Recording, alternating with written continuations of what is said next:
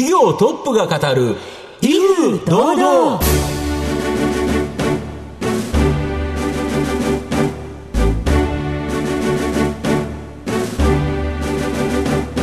毎度相場の黒髪こと藤本信之です。アシスタントの飯村美希ですこの番組は巷で話題の気になる企業トップをお招きして番組の指揮者的役割である財産ネット企業調査部長藤本信之さんが独特のタクトさばきでゲストの人となりを楽しく奏でて紹介していく企業情報番組です。ということで本日もよろしくお願いいたします。今日はですね、はい。あの三重県の四日市市、ここにですね本社がある企業ということで、はい。僕四日市って母方の実家が四日市なので毎年ですね子供の頃行ってた懐かしの街という感じですかね、なんかそういう共通点があるとこうまた親近感が増しますよね。そうですね。ということで皆さんいかがでしょうか？最後までお楽しみください。この番組は情報システムの課題をサブスクリプションサービスで解決するパシフィックネットの提供財産ネットの制作協力でお送りします業トップが語る威風堂々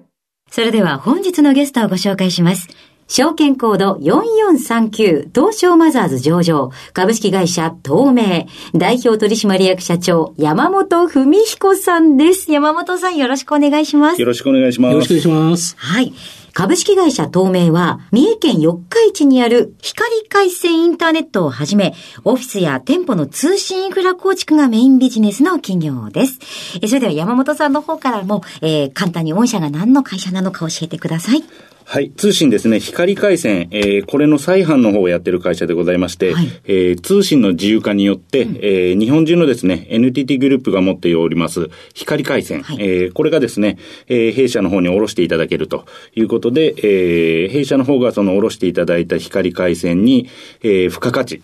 えーサービスなどをつけた上で、えー全国のお中小企業のお客様に、えー提供して使っていただいているというのが、えーメインの仕事になっております。はい。この付加価値というあたりを後半でじっくり聞きたいなと思いますが、まずはですね、えー社長である山本さんについていろいろ深く、えー聞いていきたいなというふうに思います。えー山本さんはですね、えー大分の大学へ進まれた後、光通信へ就職されます。えーその後地元である三重県四日市へ戻って起業をされました。えー一体どのような、えー人生があったのかしっかり聞いていきたいと思います。えーそれでは山本さん、いくつかご質問させてください。生年月日はいつでしょう？はい、えー昭和44年の12月の22日、えー今年で50歳になります。はい。大分の大学進まれたということでしたが、そんなあの10代、20代初め頃はどんな学生でしたか？あの、大分の大学も、あの、本当はですね、一人暮らしがしたい。はいそしてできれば、はい東京の関東の大学に行きたい。おや？だいぶ違いますよね はい。で、滑り止めで大分の大学だけ受けて、うん。えー分かっていただける通り、関東の大学全滅しまして、滑り止めしか行くところがなかったというのが実際のところで、ただ、あの、住めば都ですんで、はい。あの、大分の大学生活も、えーアルバイトをいくつかやりながら、楽しく、あの、生活の方をさせていただいておりました。えー社長はこうビジネスの際ですね、熟考タイプですか？それともひらめきタイプですか？そうですね。どっちかといえば、ひらめきで行動すると思いますが、正直問題によってこれは変わってくると思いまして、えー考えて必ず答えが出るものであれば、あの、正解導くまで考えます。ほうほうほうただ、あの、考えても答えの出ないもの、まあ仕方ないもの。はい、うん。これに関して、は、ひらめきですぐ決めて、はい。えーひらめきで動いて、えーひらめきでダメだと思ったらすぐやめる。はい。それなんで、あの、両方を持ってるわけじゃないですけど、答えの出る問題、数学系ですね。えーこれは逆算して、本当に正解があるんであれば、あの、正解を求めます。パキパキっとした性格でいらっしゃいますよね。ねでは、藤本さんもお願いいたします。大学を卒業して、この光通信入社して、まあ、ここってなかなか営業が厳しくて、この時に社長の頃真面目な性格っていうのが役に立ったっていうのはこれどういうことですか？なんでしょう。日本語でいきますと、例えばお客様からいくら安くなるの？はい。と聞かれた時には僕は、いくらという言葉に対しては金額で答えるべきだと思ってまして、はいはい。だいぶ安くなりますよとか、うんうんあのー、ものすごい安くなりますっていう、その、いくらと聞かれたら、これは金額で答えるものだと僕は思ってますんで、はいはいあの、それが良かったんじゃないかなっていうふうには思っております。おなるほど。客さんサイドからしたらすごく誠実なお答えですよ要ね。は普段これぐらいを使ってるんだったら、これぐらいになりますよっていうのをきっちりと伝えてあげると。そうですね。後ろ指さされるのが嫌な性格ですんで、はいあの、間違えたことを、もしお客様に提案してしまったら、あの、自ら撤回するというのも持っておりますんで、はいはあ ただできればもちろん間違いじゃないことをちゃんと提案するべきですし、もし間違えていたらすいません、間違えておりましたと。これをやはり言えない営業マンが周りでもいたのも事実ですんで、えーその辺は、あの、まっすぐにですね、い。あと、その、最終的にはこの地元の四日市に帰って、お客さんのためになるですね、様々な商材、これをですね、販売されるってことを、まず個人で始められたってことですか？あの、もともとは最初、お初めましてで独立した時は、あの、自宅の離れといいますか、はい。小屋みたいなところで、はい。そこで電話だけ引っ張って、はい。あの、独立して営業かけてましたんで、えーそして何人か、あの、人を雇うというよりも手伝うって言って僕の周りに来てくれたメンバーが、のおかげで、それならなんか事務所を借りて、社会保険っていうのが必要らしいぞということで、そしたらじゃあ有限会社にもしないとダメですね、ってことが一番最初の、あの、会社組織にする創業のきっかけになってます。あ。はい。これででも地元の四日市でやろうっていうのはどういったところだったんですか？もちろんですけど、その頃お金が全くありませんので、本来は東海3県を営業テリトリーにするはずなんですけど、家の車しかないんで、僕が好き勝手使うわけもないかず、そうすると車もない、行動範囲はある程度限られてきますんで、そうすると地元の地域密着でやっていった上で、えお金を貯めて車を買って、えー広げていったと。で広げていったと。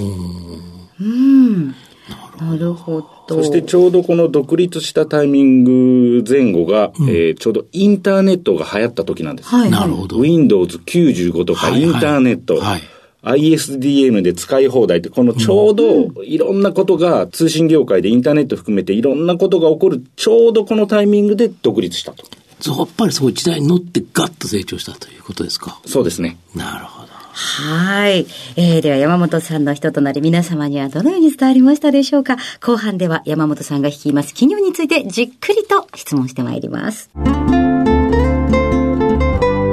企業トップが語る威風堂々えでは後半です。藤本さんのタクトがどうさえ渡るのか、ゲストの山本さんとの共演をお楽しみください。社長、御社の社名って結構ユニークだと思うんですけど、はい東名っていうですね、東に名古屋のな、この東名の由来、これちょっと教えていただきたいんですが。あの、もともとはガラス張りの会社にしたい。はいはいはい。透明な。はいクリスタルな、はいガラそっちのガラス張りの会社にしたい。あはいただ、えー漢字で書くと、透明人間の透明になりますんで、はいちょっと漢字が、うん語呂が悪いと。あれが悪いと。はい。うんで、えー本社四日市ですんで、名古屋地区からいつかは花の都東京へというのを引っ掛けまして、東名高速道路からもヒントもらって、えー株式会社東名と。うん。で、これの元はあークリスタルなガラス張りな会社にしたいと。こういった意味が込められております。なるほど。あと今のその御社の収益の多くは NTT 東日本、西日本のですね、光回線の販売でそうなんですけど、これどうやって収益化してるんですか？えー基本的にはあの、光回線から先にはですね、えー多分皆様が思ってるよりたくさんのものが、あの、設備としてあるんですね。はい、どんなものがあるんですか？例えば電話回線、はい。そしてビジネス本、もちろんその先はビジネス本につきますし、はい。ファックス、はい。うんコピー機なんかにもつきますし、そして、えーパソコン、はい。サーバー、うんえーネットワークカメラ、ネットワークカメラというのは、あの、セキュリティカメラみたいなものですね。はいすねえー今はスマホからでも見れますんで。うんそして、最近一番あー人気があるのが、えークレジット決済なんかの端末も、Wi-Fi かネット環境、光回線。皆さんが思ってるより光回線にはたくさんのものがついてるんですね。はい。そして、やはりうちなんかが皆様から支持されている理由の一つが、例えばですけども、お何かの調子が悪いってなった時に、じゃあ、はい。NTT に電話をするの、それともメーカーの方に電話するの、はいはいはいはい。それ、えー基本的に別々なんですね、本来は。ただ、今回、あの、うちの方でまとめさせてもらってやっているというのは、そこをうちに連絡をいただければ、うあうちの方で全商品、じゃあ電話は使えてる、インターネットも使えてる、クレジット端末がおかしいとなったら、クレジット端末を持って、えーお客様のところに修理に上がったり。いや、クレジット端末だけじゃないよ。インターネットも使えない、電話も使えないよとなれば、光回線の修理の手配をすぐしないとダメですし。そういったことで、あの、光回線から先についているものをすべて、えーうちの方で取り扱いさせてもらってますんで、お客様からが本当に困った時の連絡先がうちで一本化されてる。なるほどこれが一番うちの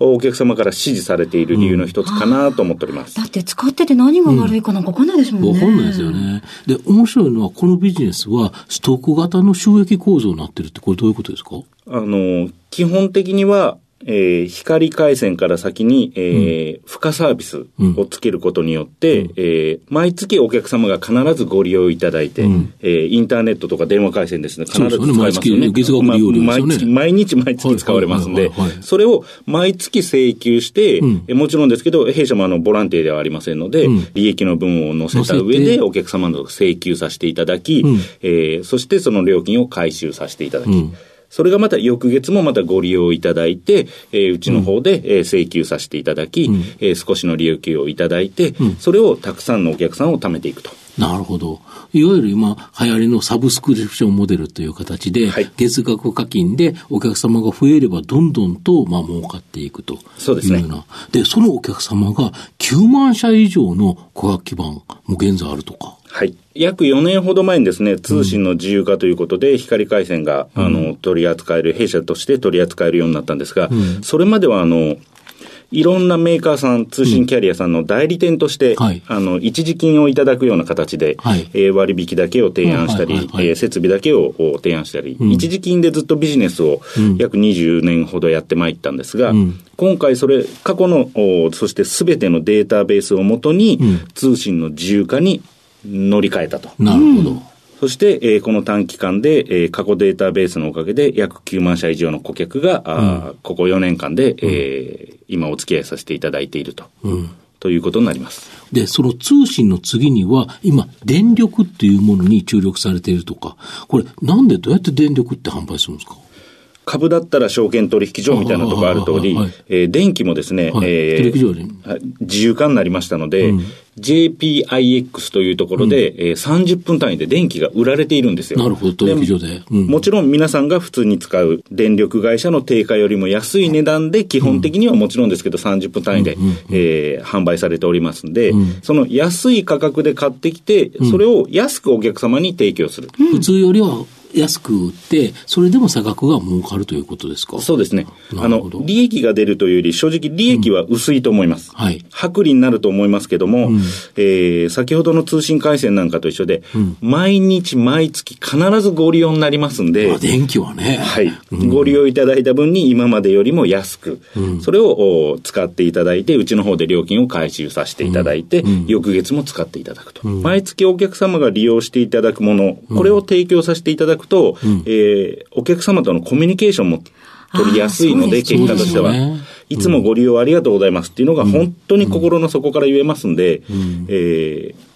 通信、そしてこの次は電力、ここに、えー力を入れていこうかなというふうに思ってます。はい。それこそセット販売のようなこともあるってことですか、そうですね。二つセットで導入していただいたら、えー片方はもっと薄利でもいいんじゃないかというような形でのセット販売というのもさせていただこうと。今いろんな形であのテストマーケティングの方をやっている最中です。なるほど。これ、御社の今後の成長を引っ張るもの、改めて教えていただきたいんですか？まず一番ベースとなるのが、あー弊社と取引のある既存顧客のデータベース。はいそして、えーその次に来るのは、やっぱり社員ですね。あの、売り切りの商品から、その、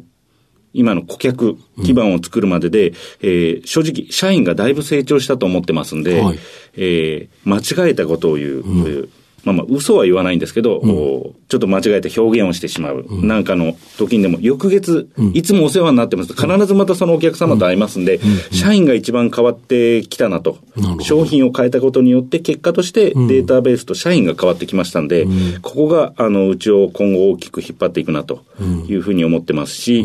あの、電気の小売りなんかを、自社でスタートした場合は、えー、効果不効果、利益じゃなくて売上の方も立ってしまいますので、えーここなんかも、お会社を数字として見たときはものすごい引っ張る商材の一つかなというふうに思っております。あの、先ほどから、あの、いつもお世話になっていますという気持ちをこう、持って大切にっていうことでしたけど、地域密着で、えーそういう事業をやられているので、大切にしていることっていうのはどういったところですか？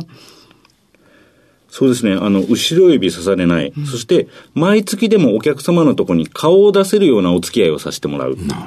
やはりあの、売り切りですとか、ちょっと高めに販売してしまうとか、翌月にお客様の顔を出しにくい。これはもう論外だと思ってますんで、毎月お客様のとこに、こんにちは、近くに来たんで寄りました。って、えー普通に顔出して、えー今忙しいから帰れって言われるのも一つですし、あの、じゃあコーヒー一杯飲んでから飲んでけよ。って言われるような、あの、お客さんとのお関係お付き合い、関係性を築いていければなというふうに思ってます。で、その基盤が9万社もあると、これどんどん増えていくと、やっぱり大きな成長できますよね。そうですね。はい。えーでは、藤本さん、最後にお願いいたします。社長、あの、あなたの心に残る四字熟語、教えていただきたいんですか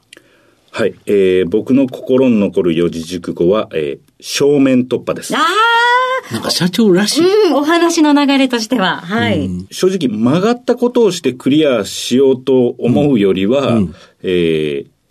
正面からぶち当たっていった方が、解決も早いですし、答えまでたどり着くまでの一番最短距離、なるほど。そういったイメージも含めて、あのー仕事ってまっすぐにやれば、なんとかなるんだなというふうに思ってます。はい。素敵なお話聞かせていただきました。えー今日のゲストは、証券コード4439、東証マザーズ上場、株式会社東明、代表取締役社長、山本文彦さんでした。山本さんどうもありがとうございました。ありがとうございましたどうもあり。がとうございました。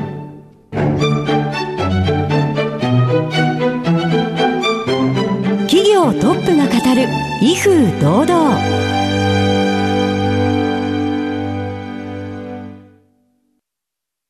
IT の活用と働き方改革導入は企業の生命線。東証2部証券コード3021パシフィックネットは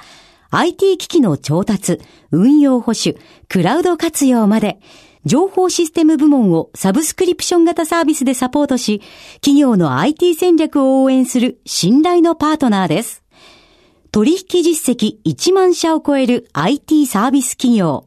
東証2部証券コード3021パシフィックネットにご注目ください。お送りしてきました企業トップが語る威風堂々そろそろお別れのお時間です、えー今日のゲストは株式会社東明代表取締役社長山本文彦さんでした、えーそして山本さんが選ばれました四字熟語は正面突破でございました。いやもうまさにその通りっていう感じでしたね。そうですね。やはり誠実にお客様のためにって思うと正面突破。まあ確かにそうなんだけど、一番難しそうな感じはしますけどね。なんかこう自分がちょっと儲けようっていう気持ちがあったら、なんかちょっといろいろ隠したくなる部分ももちろん出てくるでしょうけど、そういうことをせずに誠実にっていうその社長のお考えが、もう社員の皆様にも行き渡ってるでしょうしね。ね。あのフォローアップの大切な差とかっていうあたりのお話も聞かせていただきました。が、えー大変勉強させていただきました。どうぞ皆さん繰り返しお聞きくださいね。終了後はラジコのタイムフリーでもお聞きいただけます、えーそれではここまでのお相手は藤本信之と、飯村美希でお送りしました。来週のこの時間まで。ほな、さいなら。この番組は情報システムの課題をサブスクリプションサービスで解決するパシフィックネットの提供財産ネットの制作協力でお送りしました。